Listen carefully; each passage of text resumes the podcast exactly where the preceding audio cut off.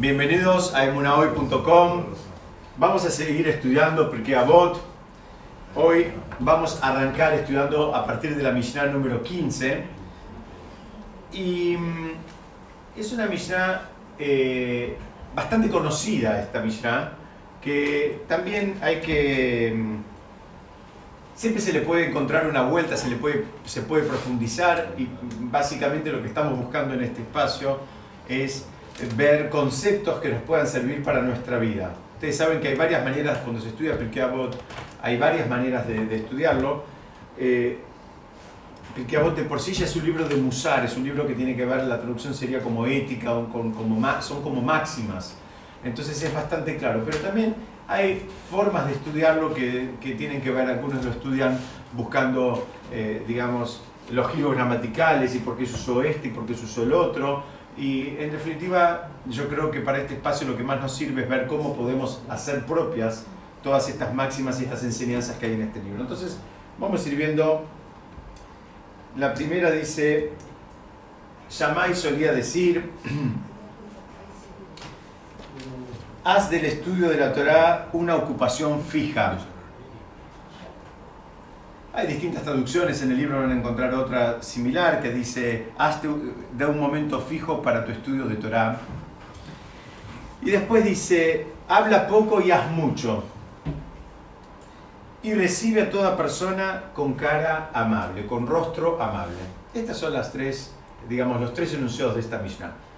Por supuesto que cada uno de ellos en sí mismo eh, son, este, constituyen conceptos básicos del judaísmo que vamos a tratar de verlos. Pero vamos a dar un poquitito una especie de, de background de, de- de qué se trata, de quiénes eran. Shammai, el, el, el- el sabio que está enunciando esta Mishnah, era un colega y fue contemporáneo de otro sabio que ya estudiamos otras Mishnayot de él que se llamaba Hillel.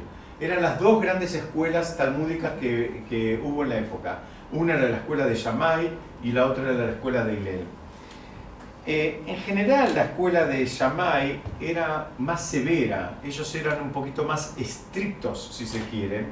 Ustedes saben que van a encontrar en todas las generaciones, van a encontrar, eh, digamos, sabios, van a encontrar rabinos inclusive, si se quiere bajarlos a los que conocemos nosotros, que hay algunos que están buscando la puerta como para permitir las cosas, están buscando la forma de que las cosas sean de una manera, si se quiere, más fácil. Y hay rabinos que no son así, que al revés, están buscando la, la, la estrictez, están buscando, digamos, eh, ir hacia un poquito más, eh, ir un poquito más profundo, ir un poquito más en el camino. Y, y quiero que me entiendan, esta estrictez ninguno la ve como algo, digamos, que está de más, sino la idea es que son actitudes que tienen. Hay en, nuestra generación también, por ejemplo, el famoso Rabo Badia Yosef, él se la pasó buscando, eh, digamos, si se quiere, entre comillas, cuádruple comillas, permisos alágicos para, en muchos casos, simplificarle la vida a la gente. Ahora, eso no significa que él en su propia vida se haya posado en esos, en esos principios. Es decir, hay veces hay que entender que los sabios, cuando, cuando toman una decisión, hay veces están buscando el bien común, están buscando eh, eh, simplificar, simplificar a la gente, simplificar la vida. ¿Cómo? ¿Lo escuché? Hay veces también Shalom Bait, muy bien. Hay veces son cuestiones de. Hay veces hay. Lo, ideal es enemigo de lo bueno. Eh, Hay veces hay cuestiones que. eh, una persona quiere hacer las cosas bien y tiene el riesgo de estar llevándose puesto a toda la familia o a media comunidad. Entonces, eh, hay que ir sopesando. Bueno, el, el protagonista, si se quiere, de este enunciado, que es Shammai, era de una escuela un poquito más severa. Y. los discípulos de la otra escuela, que era Hillel, eran más modestos y eran más numerosos. De hecho, eh, digamos, la mayoría de las alajot quedaron de acuerdo a la otra escuela, no a la escuela de Shammai, sino a la escuela de Bet Hillel. Ustedes saben que en las dos escuelas eh, discutían y en, en definitiva la alajot en la mayoría de los casos quedó como la escuela de Shammai. Ahora, esa severidad que había en la escuela de Shammai no era porque sí, era porque el maestro tenía esa actitud. O sea, en definitiva es algo que si Dios quiere al final de la clase lo vamos a tratar de relacionar con un concepto que viene, eh, que tiene que ver con la perashá de esta semana. En definitiva, el maestro o el director de una institución, lo normal es que le dé una impronta al método de estudio y a la forma en que se estudia la institución. Digamos, eh, eh, si quieren, pásenlo. A un jardín de infantes o un colegio primario en nuestra generación hoy en día, bueno, si el director trabaja bien, el colegio tiene que ver con la mirada que tiene el, director de lo, del concepto de la educación. Bueno, en el mundo de Torah también funciona de la misma manera. Este, no, no, son, digamos, no son cosas distintas, no son cosas, cosas ajenas. Para entender esta Mishnah, esta primera Mishnah que está eh, eh, planteando Shammai, vamos a repasar. Dice, hazte de un, de haz del estudio de la Torah una ocupación fija. Después dice, habla poco y haz mucho y recibe a toda persona con rostro amable. Para entender esta, vamos a apoyarnos en otra, en otra Mishnah que sí ya estudiamos. Primero hay un concepto, Nadie tiene tiempo. La agenda de todos nosotros es así o todavía más cargada. El concepto del tiempo libre no, no, no, no existe. Nadie tiene tiempo libre. Cada vez que tenemos que hacer algo, en definitiva, estamos haciendo un ejercicio de evaluación y, y, y, darle prioridad a una cosa por sobre otra. Y cuando a veces aparece una cosa nueva que, que tenemos que hacer, en definitiva empezamos a tachar, empezamos a mover. Este es un primer concepto que es muy importante porque alguien podría tener la fantasía de que hay gente que tiene tiempo. La realidad de las cosas es que la mayoría de la gente, la mayoría de la gente normal que tiene una familia, que tiene, está en el, circuito supuestamente productivo y está trabajando y está tratando de estudiar, y si se quiere está tratando de hacer tefilá con minyan y tiene su, tiempo, su, su espacio de estudio, la realidad de las cosas es que no hay tiempo. No hay tiempo libre. Y fíjense que la Mishnah no, no te dice que, eh, ¿cómo te puedo decir? Que aproveches el tiempo, sino te dice, hacete un tiempo. El lenguaje que usa es hacete un tiempo, porque en definitiva todos nosotros, el que más tiene la agenda, más cargada, menos cargada, más... Cuando, cuando algo aparece y lo siente como importante, como una prioridad, el tiempo aparece. Empieza a mover cosas, cancela otras, este, y el tiempo aparece. Entonces ya Shammai entendió a dos mil y pico de años antes que, nosotros de que el tiempo uno se lo hace, no es que lo tiene. Si preguntamos si tenemos tiempo, no tenemos tiempo para nada. Siempre estamos cansados, siempre estamos agotados, siempre estamos con deuda de sueño, eh, venimos atrasados en el trabajo, venimos atrasados. Entonces no hay tiempo, uno se lo hace el tiempo. Entonces él empieza diciendo, mira, te tenés que hacer el tiempo. ¿Cómo es que la persona se hace el tiempo? ¿Cómo es? ¿Es magia que ahora la persona crea el tiempo? No, no es crear el tiempo. La persona se hace tiempo para lo que la persona considera que es valioso, que es una prioridad. Si le parece que es importante, si es valioso, miren, simplemente para dar un ejemplo este, eh, eh, tonto, pero, pero que nos va a ayudar. A la persona le duele la muela, tiene la agenda recontra tapada, pero tiene tiempo para ir al, consultorio del odontólogo en el horario que el odontólogo diga. No es que dice, mira, ahora no puedo, ahora sí puedo. ¿Por qué? Porque ahora él siente la necesidad, le molesta, para él es importante resolver eso, empieza a tachar y cancelar otras cosas, empieza a, a cambiar esas prioridades, que un día antes, si le preguntaban antes del dolor de muela, no tenía tiempo, ahora, ahora el tiempo apareció. Muy bien, es, ese, ese, ese concepto también hay que aplicarlo al mundo de Torah. Todo el mundo que está, insisto, trabajando, estudiando, que tiene una familia, que tiene que hacer todas las cosas que más o menos cada uno en mayor o menor medida hacemos todos los días. Si, si, nos preguntamos desde un lugar eh, teórico, nadie tiene tiempo de estudiar, nadie tiene tiempo, todos tenemos que trabajar y el tiempo no alcanza en el trabajo, entonces ¿cómo me alcanza? Bueno, acá viene Yamai y te dice, mira, hacete un tiempo y un tiempo fijo. Hay una, hay una historia de, dicen que una vez una persona que fabricaba zapatos, una historia de la época de los 250, 300, 300 años atrás, entonces fue a ver su rebe hasídico, entonces este, este, este, hombre le dijo que no tenía tiempo para estudiar, porque estaba todo el día fabricando zapatos. Entiendan que era un fabricante de zapatos artesanal, un fabricante con las manos, no que tenía una planta industrial. Entonces dice mm, que el, el, Rebe, cuando esta persona estaba argumentando que no podía estudiar, que no podía ir a rezar, eh, digamos, en los horarios, etcétera, etcétera, porque estaba muy abocado a su tarea, dice, yo entiendo por qué la gente pone los pies en los zapatos. El rebe le dice, pero lo que no entiendo es por qué vos pones tu cabeza y tu vida en los zapatos también. Como que la, enseñanza que hay, a veces parece, parece, parece un poco naif, porque alguien me va a decir, no, pero yo no tengo tiempo porque tengo esto y lo otro. Si se quiere, nadie tiene tiempo y todo el mundo tiene tiempo. Es un tema de considerarlo valioso y considerarlo como algo eh, importante y ahí digamos, los espacios empiezan a aparecer. Los espacios se generan. El tiempo se hace. Exactamente, eso es lo que está diciendo. Fíjate que Yamé te dice, hacete un tiempo. No te dice, del tiempo que ya tenés, te lo tenés que hacer. Le decía que para estudiar esta Mishnah nos vamos a apoyar en una Mishnah que sí ya vimos, que es la número 2, creo si no me equivoco, la número 2 que la vimos al principio, que dice que Simón Achadik dijo, eh, o bueno, fue de los últimos sobrevivientes de la gran asamblea y él solía decir, el mundo se sostiene sobre tres cosas. ¿Cuáles son las tres cosas? La Torá, el servicio a Shem y los actos de bondad. ¿Se acuerdan que eso lo estudiamos hace tal vez un par de meses atrás?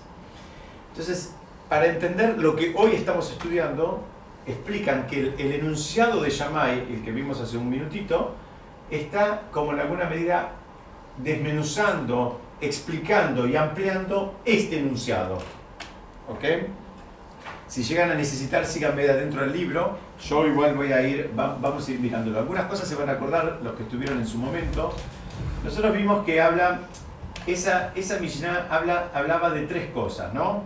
De formar muchos alumnos de Torah. Muchos alumnos se refería al estudio de Torah. Se hablaba de también de levantar un cerco en torno a la Torah que tiene que ver con el servicio divino. Y también después seguía enganchando, yo estoy eh, rebobinando un poquito cosas que ya estudiamos, ¿no? Y ser prudentes en el juicio, tiene que ver con, con, el Gesed. Entonces, vimos que las tres pilares sobre los que se, se, sostiene el mundo, que son la Torah, la Bodá, el servicio divino y los actos de, de, de, también tenían una vuelta de rosca, yo no voy a repetir todo porque ya lo estudiamos en su momento, pero tenían que ver con una lectura que eh, habíamos entendido que cuando hablaba de formar muchos alumnos se refería a, eh, digamos, a profundizar en el concepto de Torah, que es uno de los pilares sobre, sobre los cuales se sostiene el mundo, cuando la Mishnah habla de hacer un cerco en torno a la Torah, hablaba sobre el servicio divino, que, ese cerco es que significa que te, cuida, que no, te salís, que tenés un contexto, que tenés un marco. Y hablaba de ser prudentes en el juicio por el concepto que es una de las formas de hacer Gesed. Dar, digamos, el beneficio de la duda a otra persona también es, es un acto de bondad.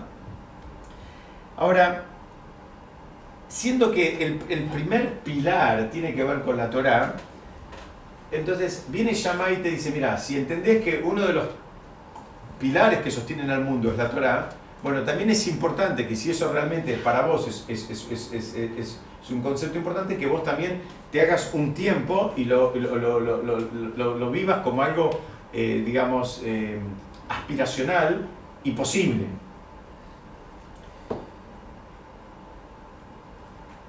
La, idea es que todo lo demás, ¿no? Eh, esta Mishnah se estudia así. La idea es que si entendés que el mundo se sostiene sobre la Torah, y cuando hablamos del mundo, no, alguien puede pensar que estamos hablando del mundo allá afuera, estamos hablando del mundo nuestro, estamos hablando de nosotros. ¿Cómo nos sostenemos nosotros? Este libro, todo este libro, está hablando de cómo se construye una persona, cómo se construye una persona espiritualmente sana. Dice, mira, estás formando, un, estás eh, sosteniendo el mundo. El mundo que puede pensar que está sosteniendo, no sé, Asia, Europa. No, estás, estás sosteniendo tu vida, tu mundo. Entonces, si eso es, si entendés que es uno de los pilares, bueno, ahora tenés que ocuparte de ese pilar. Y ahora vamos a ir abriéndolo un poquitito.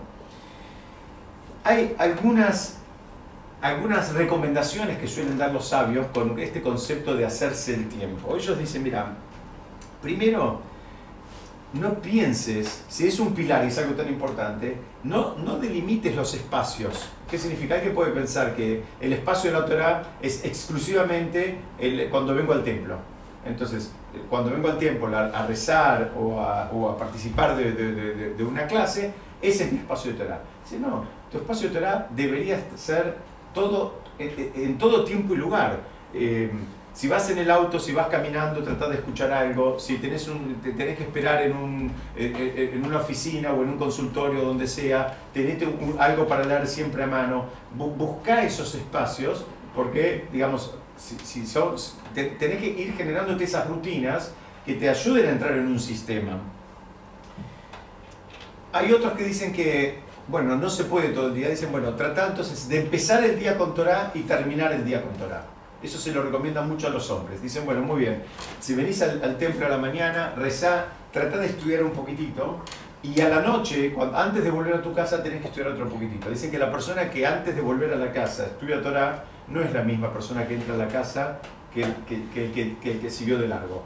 La persona a veces en el trabajo le toca vivir frustraciones, sinsabores, agresiones, eh, todos los bombardeos que a cada uno en mayor medida le pasan su actividad y a veces si viene con ese bagaje y entra en la casa, bueno, eh, no, no, va, difícilmente sea un espacio de mucha armonía.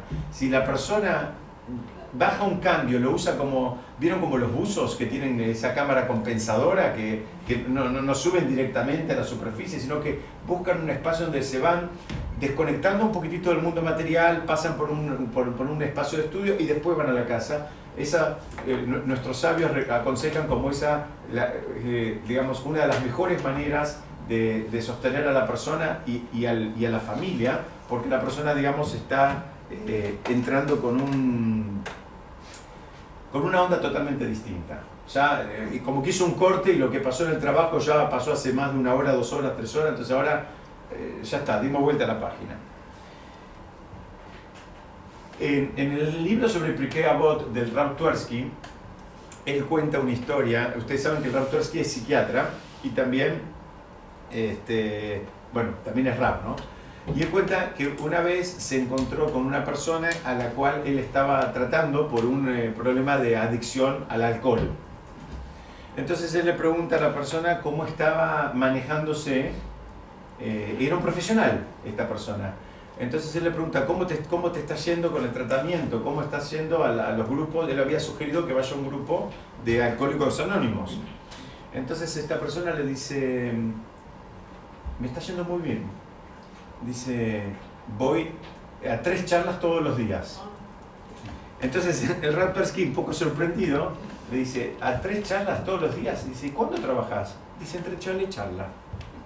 Y el Radwarsky trae en su libro, dice, esa persona entendió la prioridad y cuál, y, cuál era la forma, qué era lo que él tenía que hacer ahora como para curarse. Ahora la prioridad de él es esta. Lo otro, bueno, lo voy a hacer entre charla y charla, entre cuando, cuando tenga espacios, hago lo otro.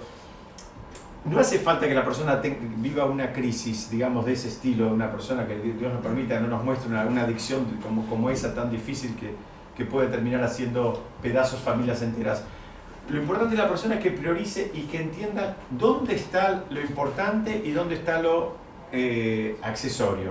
¿no? Algo parecido a lo que estudiamos la semana pasada. Es un trabajo esto, entender que el mundo de Torah y la formación de uno y el refinamiento de uno es realmente lo importante. Bueno, hay que trabajar para, para poder hacerlo y vivir de acuerdo a eso. ¿Por qué? Porque todo el bombardeo que recibimos de la sociedad nos lleva por otro lado, donde te dice que lo único importante es cuánta plata tenés. Entonces, si vos sentís que lo importante es cuánta plata tenés, cada vez que te sentás y abrís un libro, podés, sentir que, podés llegar a sentir que estás perdiendo el tiempo. Llegar a sentir que estás perdiendo el tiempo, que te convendría cerrar el libro e ir a, a, visitar clientes o pacientes o cobrar o, o vender o hacer lo que sea. Muy bien, nosotros vamos con otra mirada. Nosotros vamos que el mundo se sostiene sobre estas tres cosas. ¿Qué significa? Que en realidad vos estás haciendo tanto más por tu actividad, por tu negocio, cuando te sentás a estudiar Torah que cuando vas a visitar a un cliente. Porque la persona tiene que hacer un trabajo para convertirse, como se dice en hebreo, se dice convertirse en keli, convertirse en recipiente para recibir la bendición divina. y, la persona al hacer este trabajo se va refinando y se va convirtiendo en recipiente. Y después van a ver que hay cosas que eh, en lugar de tener que ir a ver a 20 clientes, con 4 alcanza, y en lugar de a veces de llamar a los clientes, los clientes lo terminan llamando a uno. Y, uno lo, lo, puede terminar viendo con, su, con sus propios ojos, Baruch. Entonces, es entender qué es lo importante y entonces a dónde pongo las prioridades. Vamos a avanzar un poquitito más. Hablábamos de la Torah, ¿no? De esto de formar muchos, muchos alumnos. Eh, este, este principio de Torah, de, digamos de la Torah y del pilar de la Torah y de la persona eh, involucrarse estudiando y si se quiere enseñando también, eso lo habíamos estudiado en su momento. ¿Saben por qué habla de formar alumnos? Y, que nadie piense que alumno significa que eh, necesariamente que haya gente que venga y escuche, sino que formar alumnos significa, a veces puede ser alumnos, se puede referir a los propios hijos, en la propia casa.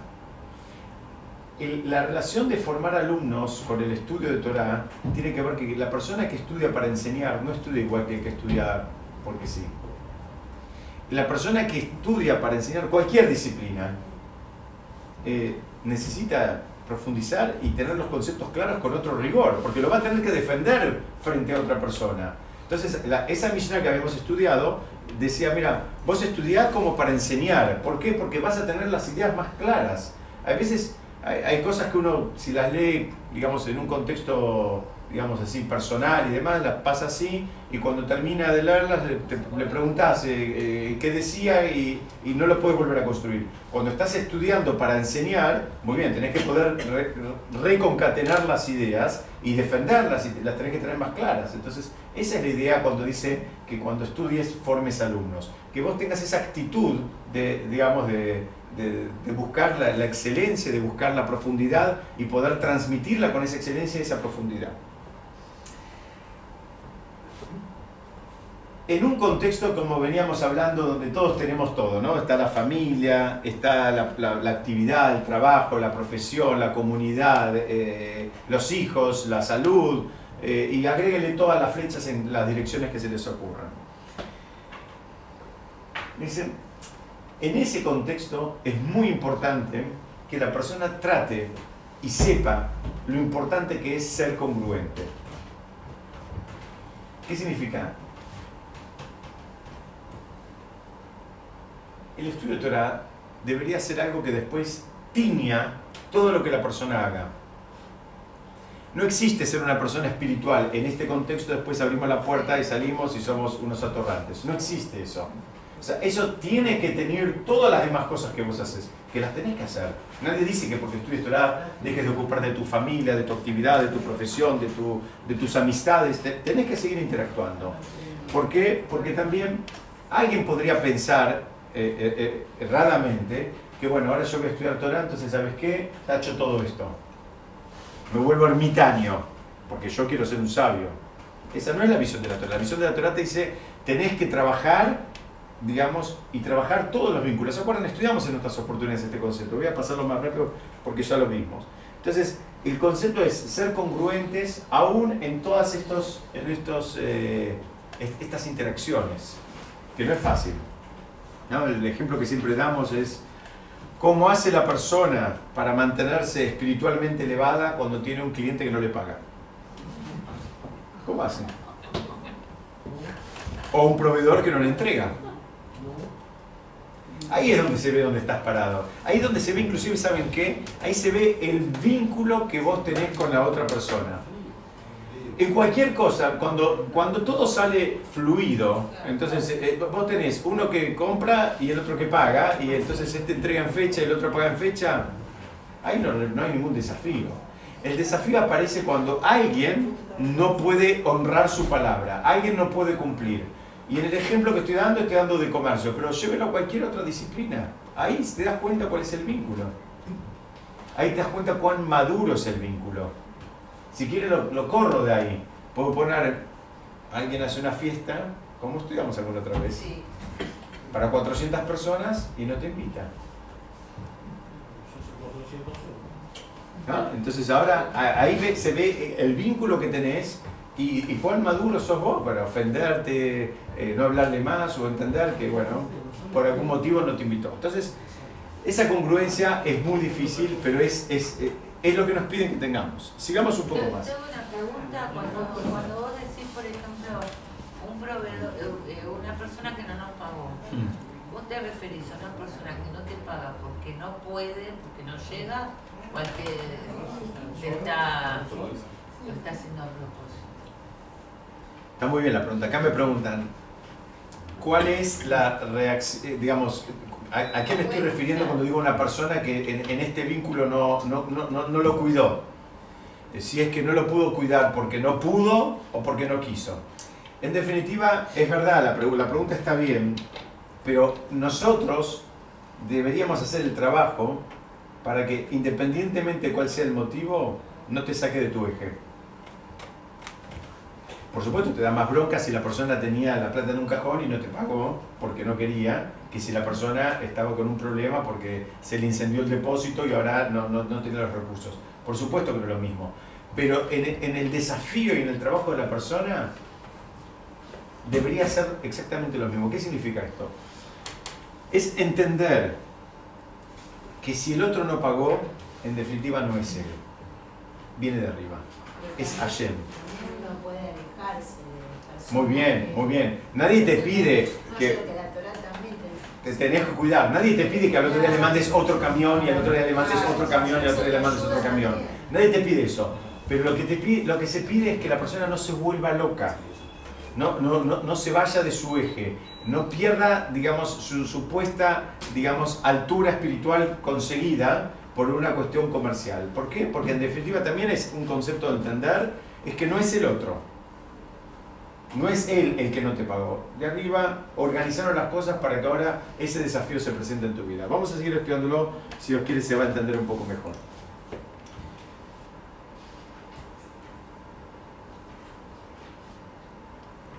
La siguiente, digamos, parte de la Mishnah hablaba de levantar un cerco en torno a la Torah y tiene que ver con el servicio divino.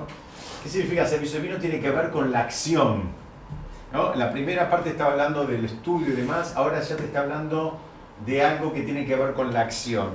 Y viene acá y te dice, la Mishnah nuestra, te dice, habla poco y haz mucho. ¿Cómo, cómo le suena esta Mishnah? Dice, mira, habla poco y hace mucho. Y los, los comentarios en general traen dos ejemplos. Uno de la historia de Abraham. ¿Se acuerdan cuando Abraham lo, vienen a visitar estas, estos tres supuestos eh, eh, personas, viajantes, que eran tres ángeles que lo vienen a, visitar. Abraham les dice, les voy a preparar alguna cosita para comer, pero después el relato trae que le hizo Shejitá, que hizo, mató a tres, a tres animales. Abraham habló poquito, dijo voy a hacer algo mínimo y después hizo un banquete. Ese es el ejemplo de lo que la persona tiene que hacer. La persona decimos en el Kiddush, todos los Shabbatot, decimos, Asher bara Elohim la Azot. Este es un mundo que Hashem creó para que hagamos cosas. Las cosas hay que hacerlas, no hay que hablarlas. No porque voy a ir, no porque voy a hacer, no porque voy a llamar, no porque voy a visitar, voy a hacer, llamar, visitar, andar. ¿Sí? Entonces, el otro ejemplo que traen para entender alguien que habló mucho y no hizo nada es Efrón Efrón era el que le vendió a Abraham la famosa megarata más pelada para, para enterrarla a Sará. Y en, el diálogo, Efrón primero le dice, no, este, eh, anda a enterrar tu, enterrar tu muerto, no, no hace falta que me la compres, no, no. Bueno, eh, se hizo generoso, habló mucho, habló mucho, al final le terminó cobrando 400, 400 monedas de oro de la época. Entonces ese es el ejemplo del otro, que se hace generoso, que ofrece cosas, que, dice que va a hacer cosas, que hace cosas y al final no terminó haciendo nada de, todo eso. Entonces, en un principio esto es una misión que aparece bien clara, ¿no? Que todos quisiéramos tratar de encolumnarnos en este, en este deberíamos querer encolumnarnos en este camino. hay una hay un concepto también que, que, va por este lado que también es muy fuerte. Dicen que la persona, ustedes saben que dicen que la persona tiene un cierto número de palabras para decir en la vida. Todos solemos pensar que es ilimitado el recurso de las palabras. El recurso de las palabras es el, el, el don del habla, es eso, es un don y no es ilimitado. No es que ayer dice, mira, vos podés hablar lo que quieras. La idea es que nos cuesta, porque al menos a mí no me lo enseñaron ese concepto, pero es que no, no, es ilimitado. Entonces la palabra, eh, acá por eso dice, decir poco y hace mucho. Decir lo que hace falta decir. ¿Cuándo hace falta decir? Porque eso hay que tener cuidado, porque después uno puede caer en la trampa de quedarse siempre callado, pero hay veces que levantarse y hablar. El que sabe tiene que levantarse y hablar. No, no, no es siempre quedarte callado, pero de, habla poco, sabe cuándo hablar. La persona que habla poco, cuando habla, eh, evalúa cuándo va a decir algo y si no se queda callado. Hay una, un Mishneh, un, una, una, frase que escribió el rey Salomón en su libro Proverbios, que dice, la, la traducción en castellano está un poco forzada, pero dice así, como un diente roto y un pie lastimado, un pie que se resbala, un pie dislocado, es la confianza puesta en un traidor en el día de la aflicción. Él da dos ejemplos. Dice, dice, ¿qué pasa? Dice, el diente, la persona confía en sus dientes para comer.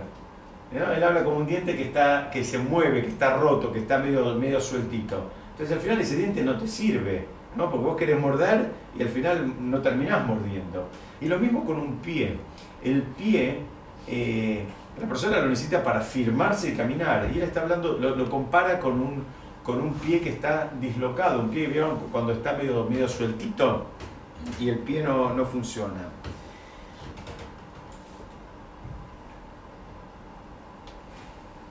Dice, con este, con este versículo del, del libro de Mishneh, explican esto, este concepto de la persona que habla mucho y después hace, hace muy poco, que no hace acorde. Dice, está simbolizando, digamos, el diente tiene que ver con la boca. Entonces, él habló, habló mucho, pero falló en las dos cosas. Falló lo que habló y falló lo que hizo. El pie simboliza la acción, el movimiento. El rey Salomón lo que estaba diciendo es, eh, dice, mira, no puedes confiarte en una persona así. Es una persona que ofrece cosas que después no las sostiene. Ofrece ayuda, ofrece compañía, ofrece un préstamo, ofrece tiempo, ofrece todo lo que se te ocurra. Hablar habla, pero después no lo sostiene. Él dice que es como un traidor. Dice, ¿por qué? Porque en el día que la persona lo necesite, la persona no puede contar con él. Entonces, estos, este, este Mishle, este, esta parte de Proverbios se estudia para entender la Mishnah de la gravedad de la persona que tampoco honra su palabra, que es el, esto va de la mano. O sea, vos decís poco, pero lo que digas lo tenés que honrar. Y tenés que hacerlo. No, no, no pienses que decir es gratuito. Hay, hay, quien, hay quien puede pensar, también equivocadamente, que el decir no es un compromiso que, bueno, yo simplemente dije, no firme nada, te van a decir. Bueno, entérate que en el mundo de Torah la palabra tiene una fuerza. Y si vos dijiste algo, tenés que esforzarte en honrarlo. No es lo mismo. Vamos a avanzar.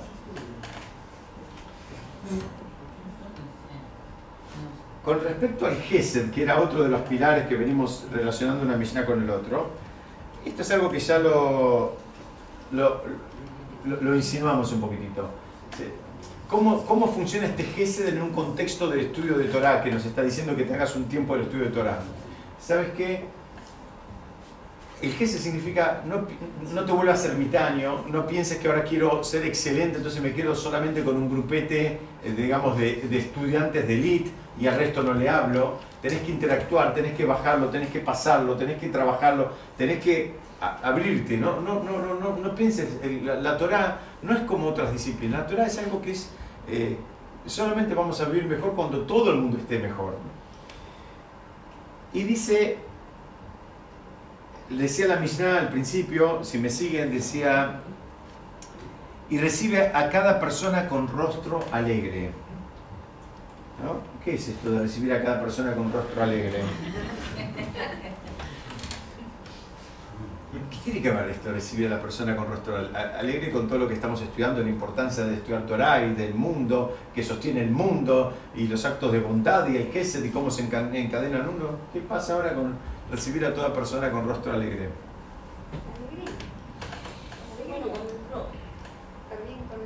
A ver, de vuelta, ¿cómo? Con. Muy bien, esto es, muy bien, esto es un concepto. O sea, tenés que apuntar a hacer todo esto con alegría, porque esto también lo puedes hacer con, un esfuerzo, ¿no? Como todo, puedes hacerlo con alegría, contento, o lo puedes hacer porque, bueno, no me queda otra, eh, me lo tengo que sacar encima, eh, quiero terminar rápido. Cualquier cosa lo puedes hacer, digamos, vamos al mundo de Torah, puedes venir a hacerte fila y, y llegás a horario, pero estás esperando que termine porque te quieres ir. O querés prender el celular o querés irte a comer, lo que sea. Podés venir a estudiar Torah y es lo mismo, estás esperando el momento de, irte, ¿no? Eh, no sé, te lo que, querés sentir que cumpliste. Pero el rostro alegre también genera empatía en las otras personas. Muy bien, ¿escucharon lo que dijo César? César, vamos, que ver más alto. ¿Qué dijo? Vamos, soltate César. El rostro alegre genera empatía en las otras personas. Muy bien, fíjense esta frase que trae el En el tratado que tu voz dice así, el blanco de los dientes alimenta más que un vaso de leche.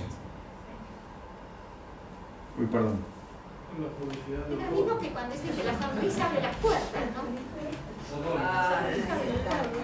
el blanco de los dientes alimenta más que un vaso de leche. En la, en ¿en qué, ¿en qué contexto dice esa frase? ¿No? También tenemos, eh, si se quiere, para que no piensen que... Para que no piensen, ¿no? Vamos, vamos, con, vamos con las dos. ¿Cuál te gusta más, Moshe? Escucha, tiene que ser Entonces dice, bueno, la Gemara en qué contexto dice? Dice, a veces viene una persona y, te pide ayuda. Vamos a pedir, puedo, puedo, haber, puedo, haber varios casos. Puede haber varios casos. Te pide a veces ayuda si se quiere económica. Y tal vez vos en ese momento no la puedes ayudar pero decir una palabra de aliento y mostrarle tus dientes, como una especie de mostrarle tu sonrisa, buscar la empatía que estaban diciendo acá. Dice, eso alimenta más que si le hubieses dado un vaso de leche. Porque también podés ir a la otra. La persona puede ser que sí lo pueda ayudar y puede meter la mano en el bolsillo, y le da lo que le da eh, y, le dice, chao, gracias, que tenga suerte ahí le diste la plata, pero te perdiste la oportunidad de, digamos, de, darle un alimento que es mucho más que un, que un alimento, em, digamos, material. Es mucho más que un alimento material. ¿Por qué? Porque la persona que Dios no permita que nunca nos ponga en esa situación, que por algún motivo necesita pedirle a otro algo, ya de por sí, y no, no piensen solamente en dinero, lo que sea, el hecho de sentir que tiene que ir a pedirle a otro algo, ya de por sí lo hace sentir mal lo hace sentir como que, eh, digamos, salvo que esa persona haya trabajado mucho sus midot y entienda que ninguno de nosotros es perfecto y que todos necesitamos de las demás personas y que todos interactuamos en una sociedad porque todos necesitamos en algún momento más, en algún momento menos. Pero la persona que no trabajó sus midot, él piensa que debe ser Superman, entonces cuando tiene que ir a pedirle a otro algo, cualquiera esta sea la cosa, se siente mal. Como se siente mal, cuando vos le mostraste los dientitos, cuando vos le, contestaste con una sonrisa, como dice la Mishnah, recibiste a todos con, una, con, una, con un rostro amable, bueno, muy bien, vos estás ayudando a que esa persona no se sienta tan miserable. Aparte porque pide a una persona no decir que ella sea una persona. nadie dijo eso, absolutamente de acuerdo. Y no pienses solamente en términos materiales. No pienses en términos materiales. A veces la persona que te está viniendo a pedir, te está viniendo a pedir un consejo, te está, te está, haciendo una pregunta, te está. No, no, pienses solamente que hay alguien que recibe y otro que da en términos económicos. A veces. también es, el escuchar. A veces una persona absolutamente. Fíjate que la Mishnah dice: recibe a toda persona con rostro amable. Independientemente que le hables o no, recibirla con rostro amable. ¿Sí? Entonces. Eh, lo que pasa es que por un momento pensé en estas personas que piden por la calle. Perdón, estas personas que piden por la calle que muchas veces sinceramente están sucios, alcoholizados o, o no, pero están en una situación calle y que la gente cuando le da les da así o si no existieran, o pasan delante de ellos como si no existieran. Y yo siempre pienso, son personas, no importa, o sea, sí importa obvio su situación, ¿no? Pero son personas, o sea, bueno, hay que trabajarlo eso, hay que trabajar esa sensibilidad para llegar. Entonces, eh, vimos el tema del rostro alegre, ahora espero que lo pongamos en práctica, ¿no? Y ahora estemos todos... Eso puede ser, eso puede ser. Sí. Esto es más posible, ¿no?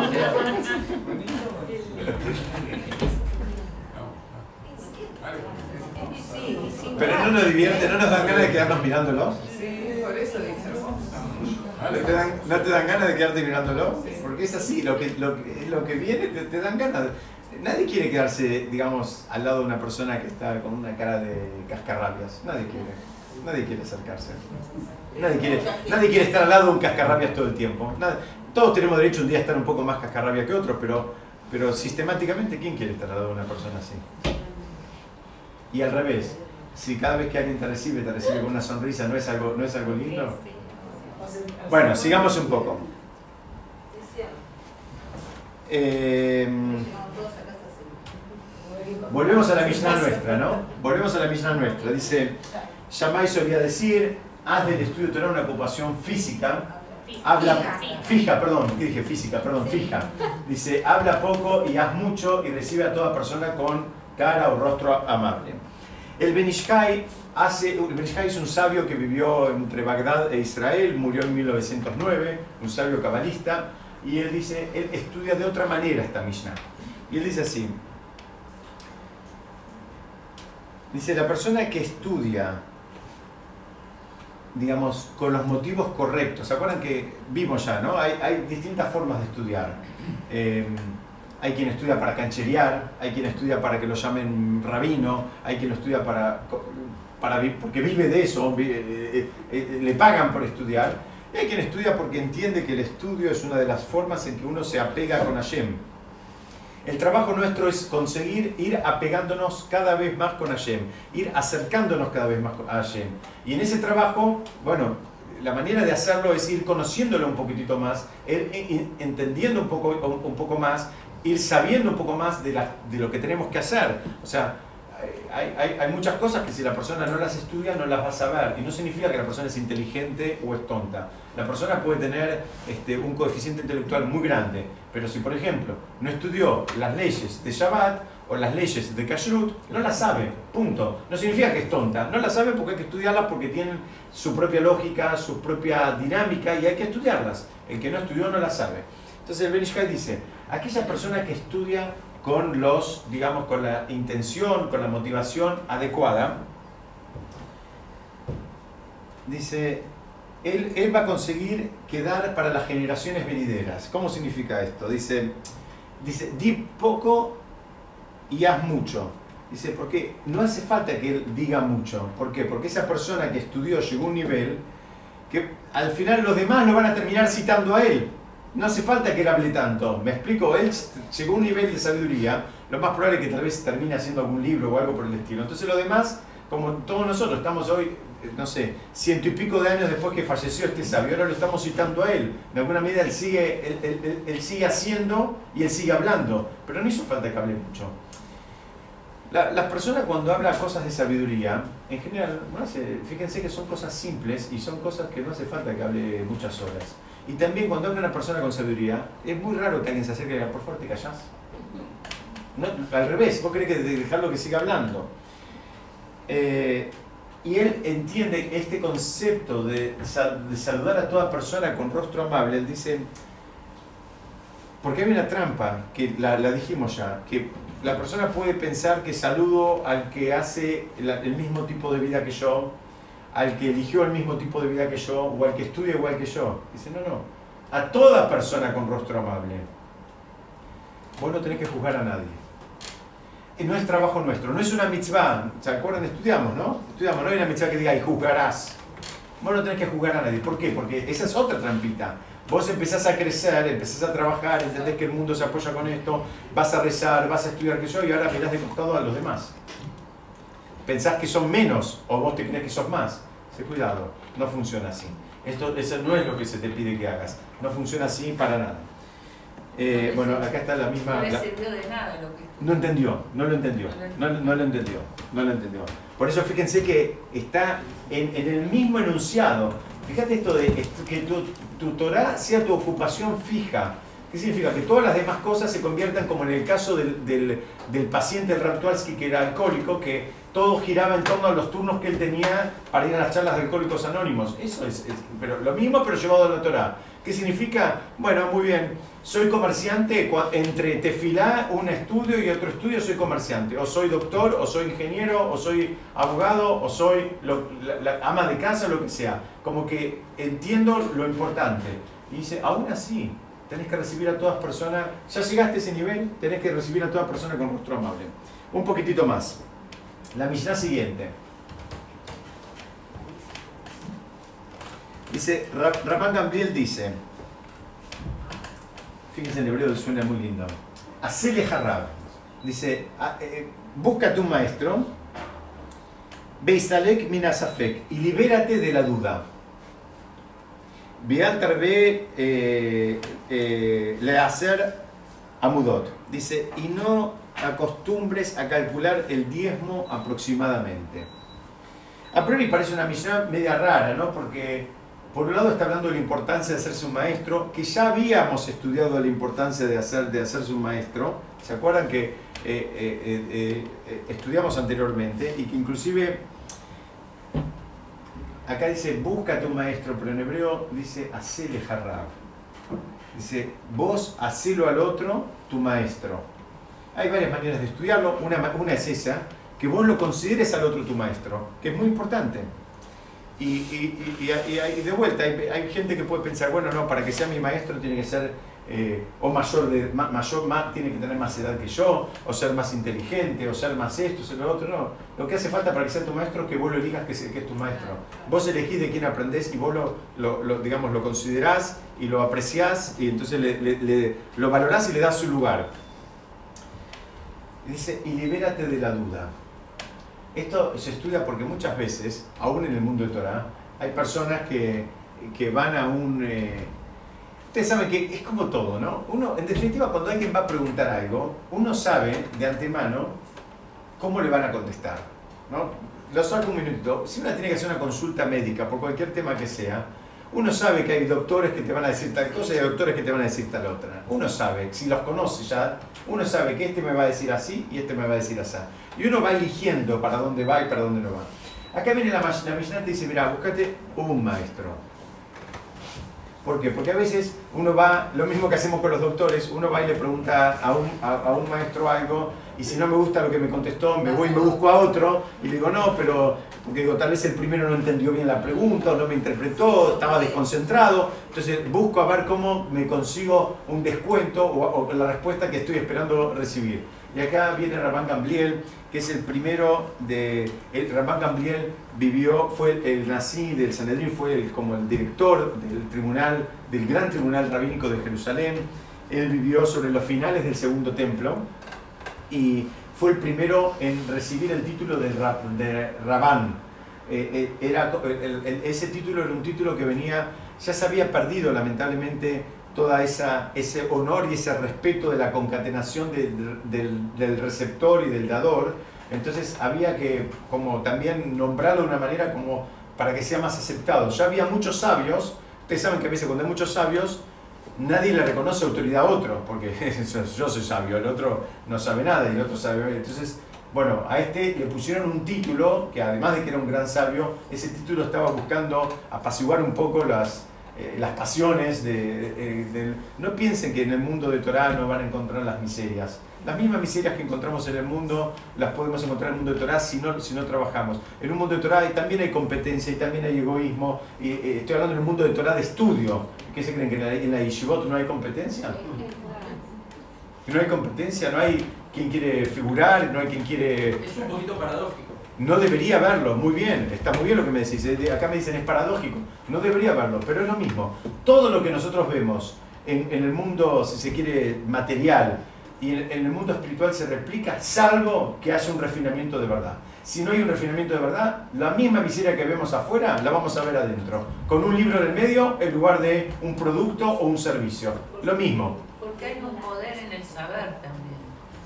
Porque juegan los mismos valores, porque hay gente que puede pensar que el desafío es ganarle al otro, cuando el desafío es ganarse a uno mismo, refinarse a uno mismo, corregirse a uno mismo. El otro, él tiene sus desafíos, tiene su talón de Aquiles y tiene sus, sus, cuentas que resolver. Déjeme avanzar un poquito más.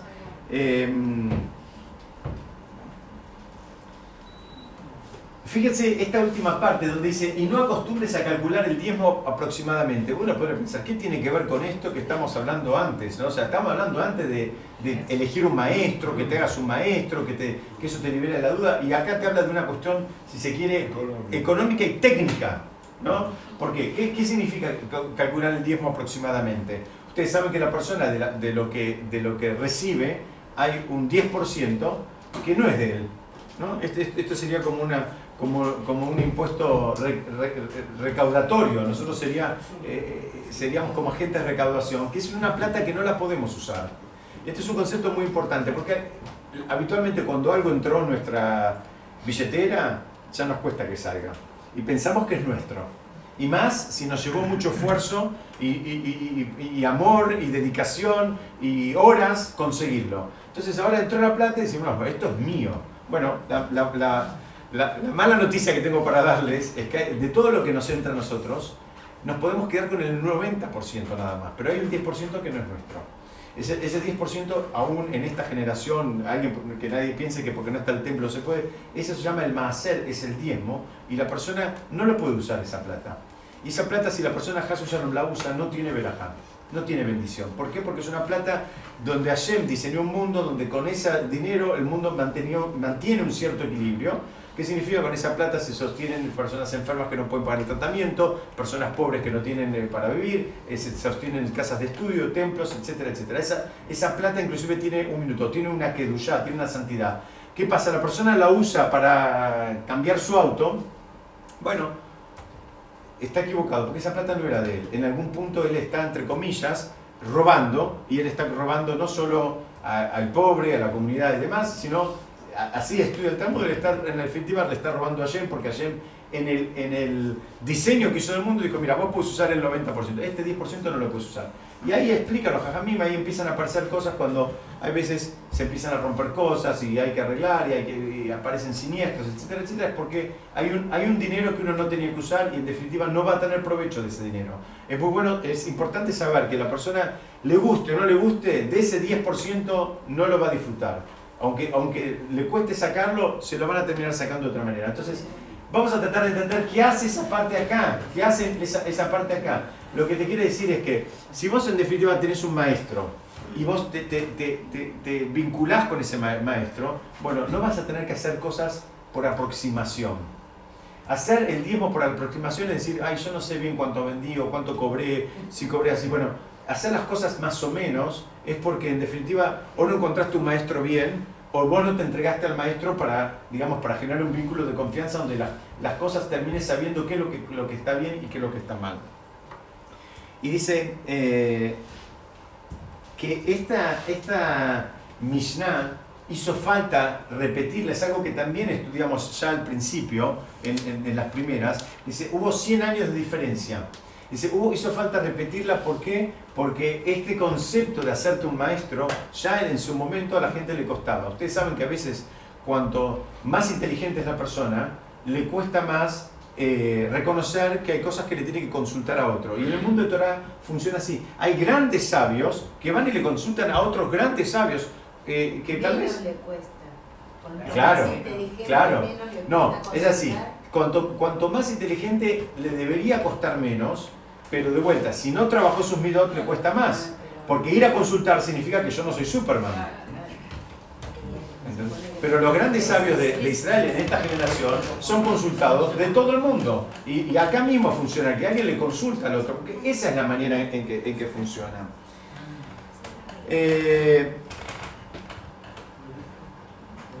el Rab Tversky, que también preparé buscando algo de él para esta Mishnah, él trae una frase que es un poco técnica, pero dice que en esta generación estamos llenos de gente con un diagnóstico llamado desorden obsesivo compulsivo. Y él dice que, ¿saben qué es eso? Es básicamente la inhabilidad de aceptar algo como una certeza. Todo está sujeto a la duda. Todo puede ser o no. Todo, bueno, esa persona se termina pirando, discúlpenme el término este, en arameo, ¿no? ¿Eh? La persona, eso, eso es un desorden. muy bien, acá me están preguntando, no, cuando estudiamos Torah buscamos la verdad y hacemos el debate, pero llega un momento que aceptamos algo como una certeza. Ahora, si todo es eh, pasible de discutirlo y todo puede ser y todo no, y todo, todo relativo y todo demás, bueno, bueno, acá lo que te está diciendo es eso, buscate salite de ese sistema, buscate un maestro y liberate de la duda. Tené la humildad y hacer ejercicio de poder aceptar una verdad que te la diga otro. Aunque a vos ahora te cueste entenderla, aunque no te cierre, aunque intelectualmente eh, todavía no te hizo clic. Eh, ¿Se acuerdan? Estudiamos que la persona tiene que crecer en, en, las dos direcciones. Está bien que la persona profundice y estudie y quiera saber y pregunte y desafíe, está perfecto pero también tiene que crecer en, en esa emuná, en esa, eh, digamos, la palabra es mucho más que fe, pero en esa fe, en esa confianza en Hashem, aunque no lo entienda. Sé humilde y aceptar que hay alguien que opina. Absolutamente, pero es, es, una humildad. Es una humildad que se pero la persona tiene que construirse con las dos cosas. Es algo que lo vamos a seguir repitiendo. ¿Por qué? Porque a veces la vida te puede presentar algo que intelectualmente vos no lo puedas entender o no lo puedas defender te presenta una situación, entonces ahora que todo lo que construiste espiritualmente se te cae abajo porque esto no lo puedes explicar, bueno, tal vez no lo puedes explicar. Tal vez ahora no, tal vez en cinco años, tal vez en diez o tal vez nunca. Pero la persona tiene que construirse en las dos direcciones. Yo antes de terminar, quería... Eh, ¿Dónde está? Ahí está. Quería compartir con ustedes una, una o dos ideas de esta perallá que me parece que nos van a ayudar mucho eh, para terminar de estudiar esta Mishnah. Yo las grabé, mandé, mandé los audios, si tienen chance después escúchenlo. Hay una donde está, está hablando la Torah de el, episodio de los eh, Merraglim, el episodio de los eh, espías, ¿no? Hay, todo, un, todo, un, episodio, lo voy a contar brevemente, eh, necesito que me den unos minutitos más. En, el episodio de los, de los espías, brevemente es que los espías fueron para ver cómo era la tierra y la tierra y ellos volvieron y dijeron que la tierra era este eh, que, no era buena, que la tierra, que había gigantes, que se comían a las personas, en fin. Vinieron e hicieron lo que se llama en hebreo un lashon un lenguaje, hablaron de una manera despectiva, de la tierra misma, ¿no? Eh, eso es lo que hicieron. Y esto es interesante porque habitualmente estudiamos este concepto en relación a las personas, o sea, que alguien dijo algo, eh, habló mal, habló despectivamente de, en relación a una persona, pero acá todavía los sabios lo, profundizan más, dicen, hablaron mal de la tierra. ¿Y por qué? ¿Por qué quiero eh, explicar esto? Porque hay una forma de estudiar la Torah que es estudiar también las historias, la concatenación de las historias. La Torah tiene una lógica y por algún motivo pone un tema seguido de otro y, que ese, otro antecede otro. El tema anterior al, de los Merraglim, al de los espías, es el tema cuando Miriam habló junto con Aarón, hablaron despectivamente de Moshe. Y ella fue castigada. ¿no? La Torah ahí hace todo un, un relato y pormenoriza cómo ella fue castigada, le salió una, eh, en, hebreo se dice charat, que es como eh, una, una, una, reacción en la piel mal traducida como lepra, pero que es una, una enfermedad de origen espiritual, que, eh, que, tiene que ver por, por, haber hablado mal y que Moshe hace tefilá para que se cure y, y el, campamento la esperó, todo el viaje, todo el mundo la esperó una semana hasta que se curó y después siguieron, etcétera, etcétera. Entonces el Raúl trae algo muy interesante, dice, mira, Dice, este episodio de estos eh, eh, espías viene inmediatamente después del episodio de Miriam, como diciendo, Miriam tropezó con el problema del habla y ellos vienen atrás y tropiezan de vuelta con el problema del habla. Y este es un concepto muy importante. ¿Por qué? Porque la persona de vuelta que está trabajando espiritualmente debería aspirar a aprender, escuchen bien esto, aún de experiencias ajenas.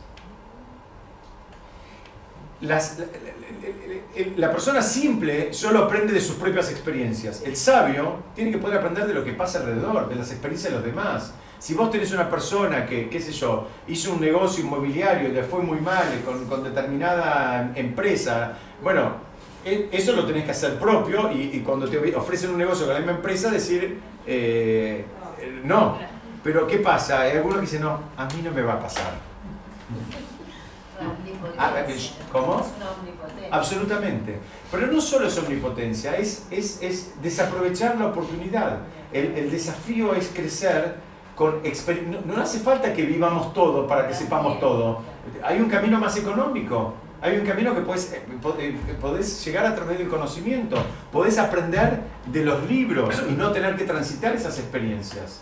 Y eso es lo que les pasó a ellos. Yo para terminar simplemente quería compartir con ustedes, ahí dice, dice la, la Torah dice que eh, e- este es un concepto que eh, lo explica el Ram Mansur y él dice que, que los días esos, cuando ellos fueron, dice, Bayamim, eh, eh, Beayamim Bikure Anabim, que eran, ¿se acuerdan cuando éramos chicos? Tal vez vieron todos los libros que los espías venían cargando con uvas.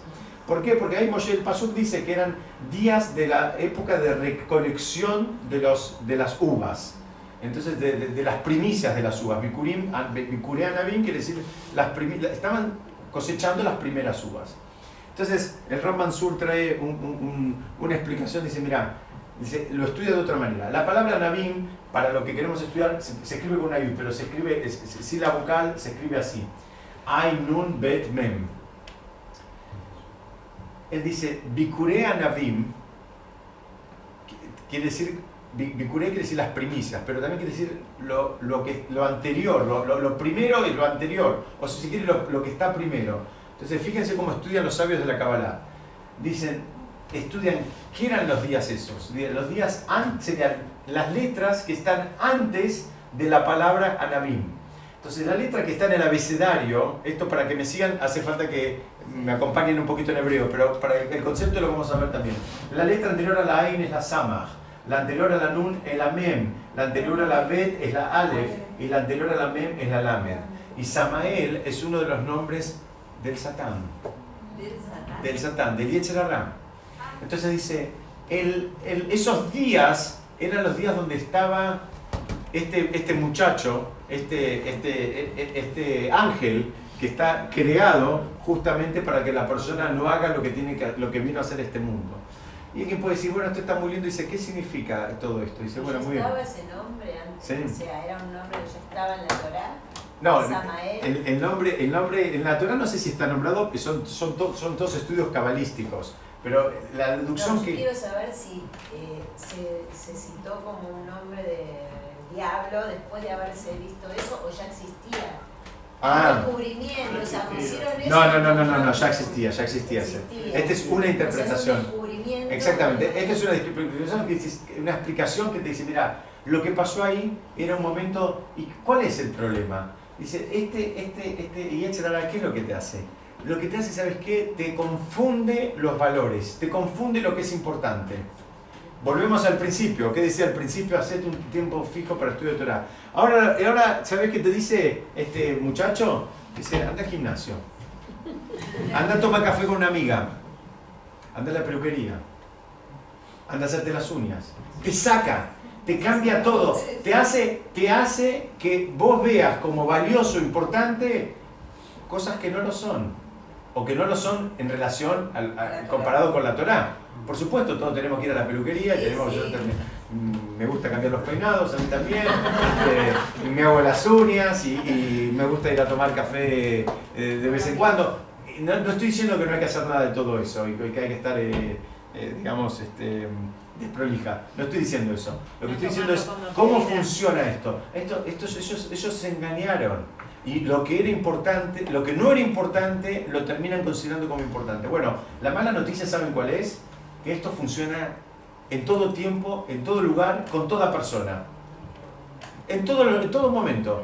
Vivimos dedicándonos, la semana pasada estudiamos, ¿se acuerdan? Lo importante, lo imprescindible, lo urgente, lo imposible, lo estudiamos la semana pasada. El que no estuvo, eh, después que, que, mire el, video o escuche la grabación, eh, la imagen no, no, salió tan bien con el otro proyector, pero que lo, que lo escuche porque son conceptos muy importantes.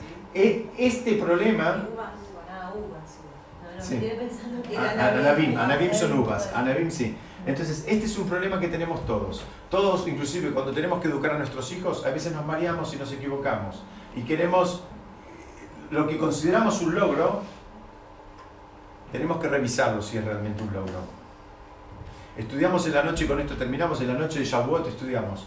Si el padre considera que un logro es hacer un gol, el hijo va a estar pateando la pelota todo el tiempo.